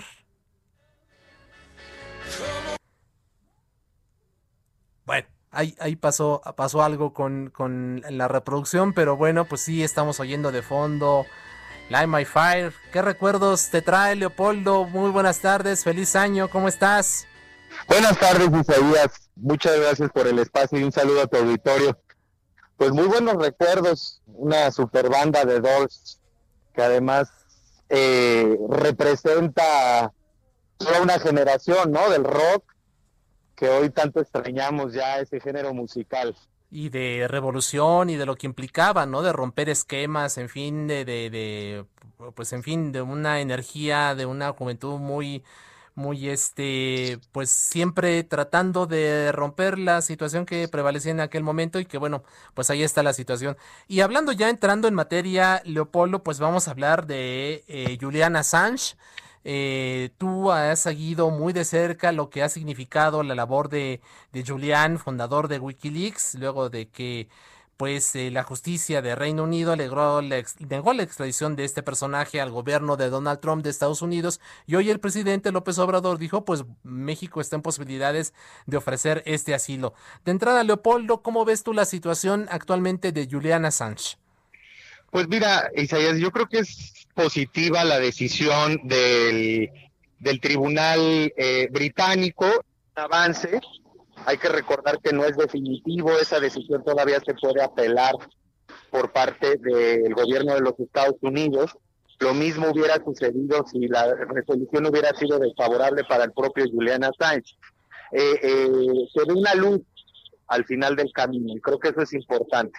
Así es. Pero hay que tomar en cuenta que eh, pues Julian es un emblema de la libertad de expresión, del derecho a la información a nivel mundial y que evidentemente los ojos del mundo están puestos sobre la decisión que eh, en algunos meses se tendrá que tomar respecto a su situación jurídica. eh, ha revelado a través de los cables filtrados por Wikileaks que pues todas eh, los tejes y manejes, digamos, de la diplomacia estadounidense en amplias regiones del mundo. Y ha puesto una discusión sobre la protección a los llamados whistleblowers o alertadores, quienes filtran información desde dentro de las instituciones gubernamentales cuando en principio esta es eh, confidencial o clasificada por seguridad nacional, pero que puede entrañar graves violaciones a derechos humanos y eh, graves actos de corrupción. Es una discusión también muy interesante y muy actual, de hecho, en el contexto mexicano, porque se están realizando una serie de protocolos para alertadores por parte de la Secretaría de la Función Pública en colaboración con organizaciones de la sociedad civil. Eh, se está proponiendo una iniciativa de ley de protección a alertadores. Entonces, eh, más que nunca, el, el tema de Juliana Sánchez está vigente en la agenda mundial. Así es. Eh, eh, ¿Qué te parece, Leopoldo, esta propuesta de que pudiera ser eventualmente asilado en México?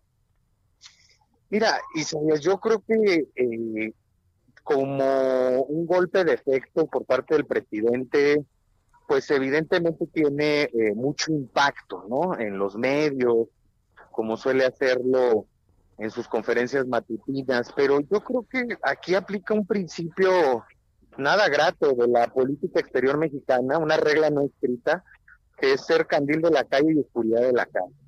La verdad es que hay muchas asignaturas pendientes en materia de libertad de expresión y derecho a la información en México. De hecho, en la misma conferencia matutina habló de la desaparición del INAI por enésima ocasión. INAI es el Instituto Nacional de Transparencia y Acceso a la Información Pública y Protección de Datos Personales, eh, diciendo que eh, eh, significaba una eh, alta erogación de recursos y que no había funcionado para nada. Y entonces, eh, pues es un discurso contradictorio porque es un organismo garante del derecho a la información, con aspectos perfectibles, sin lugar a dudas, pero que ha sido resultado de una lucha ciudadana de décadas por tratar de empujar la transparencia gubernamental. Y además la situación de las y los periodistas en México. Según nuestros propios datos, se comete una agresión contra la prensa cada 11 horas en este país. Además ya fue puesta eh, eh, México a la cabeza de los países más letales contra periodistas por parte de la Comité para la Protección de Periodistas, el CPJ. El 2020 fue eh, ya colocó a México por encima de países como Siria y Afganistán que están en guerra. Entonces yo creo que hay mucho que resolver en el contexto del periodismo mexicano antes de hacer este tipo de ofrecimientos que en principio suenan muy bien y que tienen que ver con la solidaridad universal, pero que eh, pues se contradicen con la propia realidad mexicana. Así es, cada 11 horas una agresión a un representante de los medios, nos dices. Así es, eh, lo, el primer semestre del 2020 registramos 406 agresiones, eso implicó un aumento del 45% respecto al mismo periodo del año 2019. Todavía estamos haciendo el corte eh, eh, del registro de agresiones periodísticas total del año 2020. Ya lo publicaremos en los próximos meses en nuestro informe, en nuestro tradicional informe anual de la situación de la libertad de expresión. pero el panorama para el 2020 pinta como el año más violento del que tengamos registro porque se aumentó vertiginosamente la violencia contra la prensa. Dentro de esas agresiones contamos seis asesinatos de periodistas en posible relación con su ejercicio eh, informativo y eso pues evidentemente eh, pues es una cifra infame y no se están tomando las medidas pertinentes para revertir esta situación. ¿Esta administración de la 4T es peor para el gremio periodístico que las anteriores, Leopoldo? Pues mira, hay un avance en el, reconocimiento del, problema, ¿no? El 25 de noviembre, en voz del subsecretario Alejandro Encinas, eh, se reconoció y se dio un diagnóstico de la situación, pero el diagnóstico es necesario, pero no es suficiente. Necesitamos medidas eh, eh, por parte del Estado mexicano, y me refiero al Estado en su conjunto, no únicamente del gobierno federal, para garantizar un libre, robusto, desinhibido ejercicio periodístico, pero va en sentido contrario a la realidad del país. Ya se extinguió el fideicomiso que alojaba el Fondo para la Protección a Defensores de Derechos Humanos y Periodistas, junto con otros 108 fideicomisos. Recordarás, si sabías este tema que fue muy eh, polémico, muy álgido eh, en su discusión a finales de septiembre pues ahí se fue el fondo de víctimas también, ¿no? Y prácticamente le dieron el tiro de muerte a la CEAP. El mecanismo sigue sin, el mecanismo de protección a periodistas sigue con muchas asignaturas pendientes. De hecho, hay 104 recomendaciones emitidas por la ONU para mejorar ese mecanismo y esas recomendaciones no se han atendido cabalmente. Entonces, eh, también tenemos un nivel de impunidad del 98.5% en los casos de crímenes contra la prensa.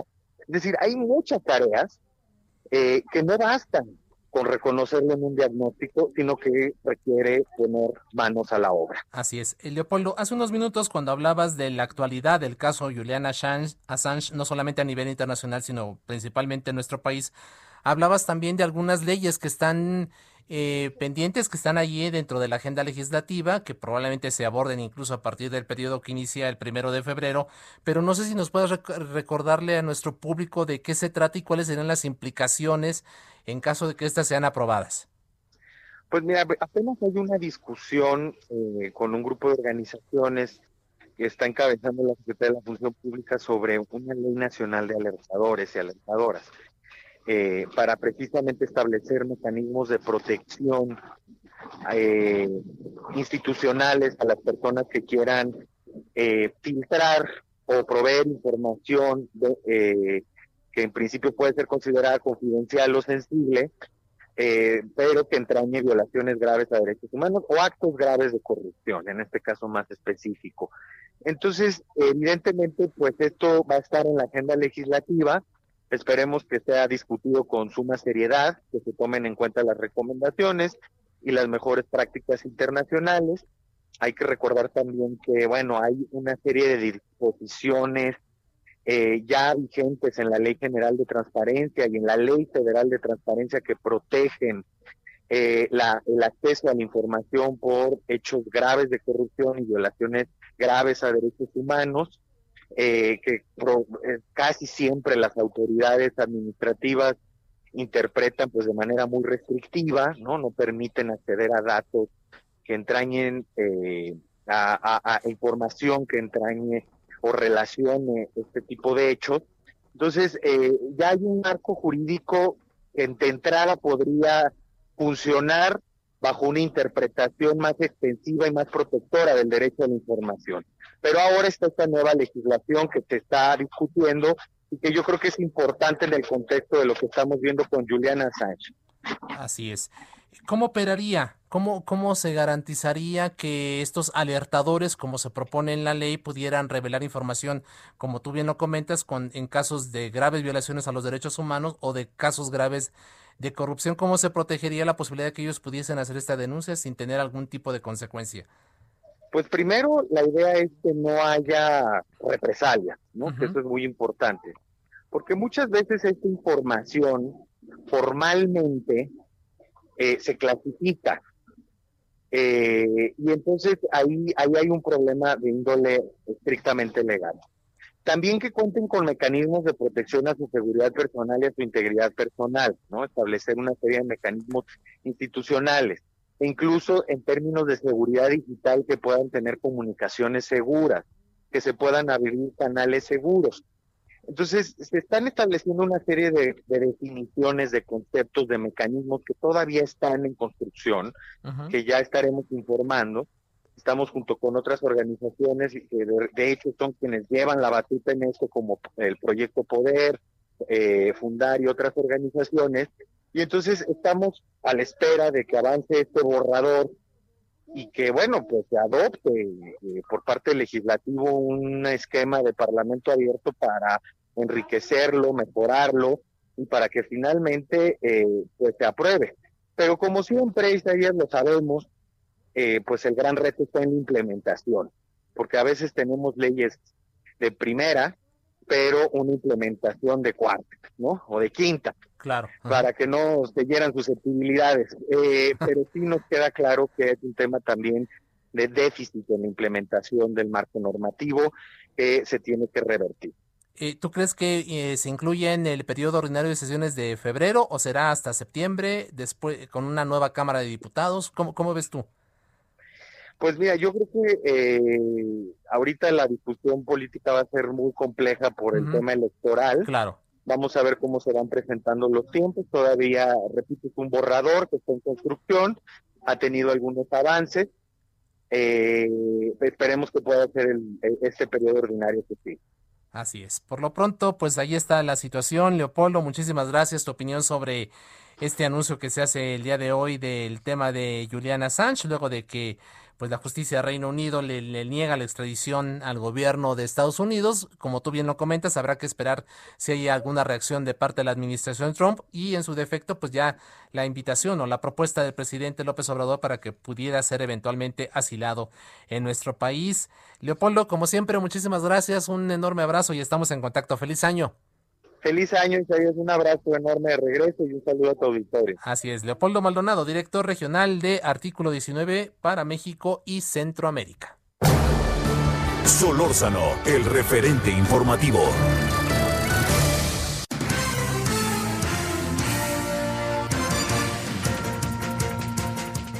Y bueno, vamos ahora a establecer contacto con Carla Cancino, ella es nuestra corresponsal en Nayarit. Está el tema de la, del no uso de plásticos que está ya en vigencia a partir de este primero de enero en la capital del país. ¿Qué pasa por allá en Nayarit? Carla, bienvenida, muy buenas tardes. ¿Qué tal? Buenas tardes, Isaías. Buenas tardes a todas las personas que nos escuchan.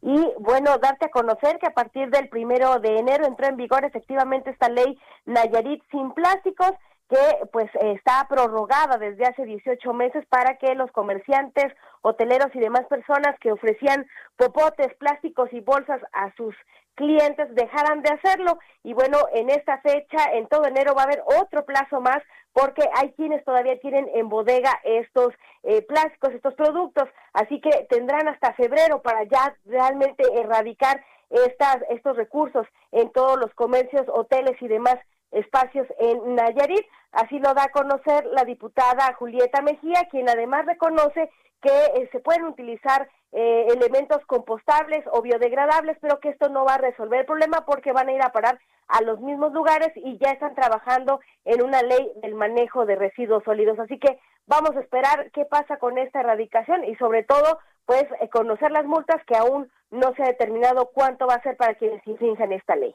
Sí, este, Carla, pues bueno, vamos a estar pendientes como tú bien lo comentas y estaremos en contacto contigo para ello. Muchas gracias por lo pronto, feliz año. Feliz año, buenas tardes para todos ustedes. Muchas gracias a Carla Cancino y es que pues sí, como ya le comentábamos, pues aquí en la capital del país, este año nuevo trajo estas nuevas medidas y a partir del primero de enero entró en vigor la prohibición de comercialización, distribución y entrega de plásticos de un solo uso, también conocidos como desechables, en todos los establecimientos de la Ciudad de México. El gobierno local busca que con esta medida se reduzca el consumo de plásticos no biodegradables, haciendo que la ciudad sea sustentable además de contribuir a la mejora del medio ambiente, es lo que se ha propuesto. Solórzano, el referente informativo.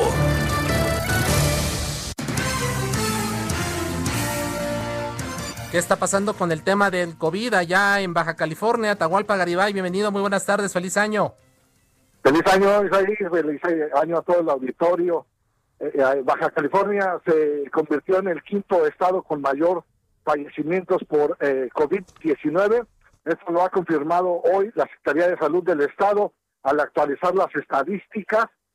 La autoridad informó que del 3 de diciembre del año pasado al 3 de enero de 2021 se registraron casi 1.100 decesos por el nuevo coronavirus de californianos. Con esto suman ya 5.567 muertes por COVID-19. Casi el 50% de ellos son de adultos mayores. Otro porcentaje importante de personas de 40 50 años de edad. Entre Tijuana y Mexicali eh, son el 80% de estas más de 5.000 muertes. Mexicali tiene casi 2.300 y, y Tijuana 2.400 decesos. Así las cosas con el COVID-19. Se reporta una ocupación hospitalaria del 74%, ya bajó casi un 10%. Hace dos semanas los hospitales reportaban 84-85% de camas ocupadas. Son seis hospitales que atienden a pacientes con COVID-19 en Baja California el Hospital General de Mexicali, el Hospital General de Tijuana, el Hospital General de Ensenada y tres, tres hospitales del Instituto Mexicano del Seguro Social, uno de Mexicali, uno de Tijuana y otro de Ensenada, son los que atienden exclusivamente pacientes COVID-19. El secretario de Salud del Estado, Alonso Pérez Rico, eh, reiteró que Baja California sigue en semáforo rojo, pide a los californianos quedarse en sus casas y no tienen que realizar actividades que no sean esenciales, es decir, que se mantengan resguardados. Eh, los, las actividades comerciales en Baja California operan con una capacidad menor al 50%, tanto hoteles como restaurantes, en algunos casos al 30%, solamente los supermercados y las tiendas permanecen abiertas desde las 7 de la mañana hasta las 11 de la noche, Isaí. Ah, así es, pues ahí está la situación allá en Baja California. Muchas gracias, Atahualpa, muy buenas tardes. Un abrazo, cuídense mucho. Muchas gracias por habernos acompañado a nombre de eh, Javier Solórzano y de Román García, Daniel Padilla, Enrique Fernández. Le agradezco, le agradezco que nos haya acompañado. Quédese en la frecuencia del 98.5 de FM aquí en la Ciudad de México. Está Jesús Martín Mendoza ya listo para darle toda la información. Mi nombre es Isaías Robles. Que tenga usted una espléndida tarde de este lunes y por supuesto un magnífico año. Muchísimas gracias. Estamos en contacto. Bueno. Hasta aquí, Solórzano, el referente informativo. Heraldo Radio, la HCL se comparte, se ve y ahora también se escucha.